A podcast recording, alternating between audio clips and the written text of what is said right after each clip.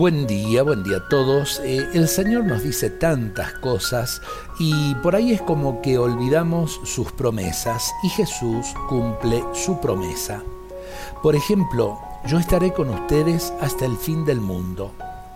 Él siempre se hace presente entre nosotros, por obra y gracia del Espíritu Santo, como se hizo presente en María en el momento de la encarnación del Verbo de Dios como está donde dos o más se reúnan en su nombre, como está en cada Eucaristía, como está en cada sacramento, como está en la iglesia, en la comunidad, como está en nuestro prójimo necesitado, como está en su palabra proclamada, como está en el corazón del justo. Jesús no nos abandona, no nos deja huérfanos. Desde la gloria junto al Padre nos envía el amor eterno de Dios el Espíritu Santo.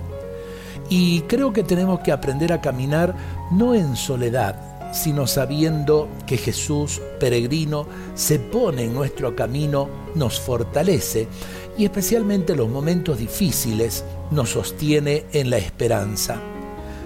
¿Cuántos momentos difíciles hemos vivido eh, a lo largo de este año?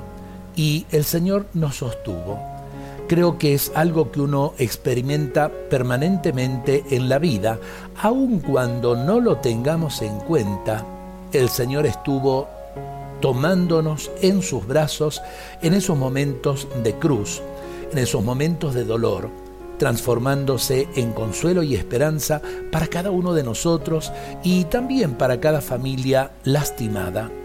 Que Jesús nos acompañe en el camino de la vida, y poder decirle de corazón, quédate con nosotros, Señor, que te necesitamos. Dios nos bendiga a todos en este día.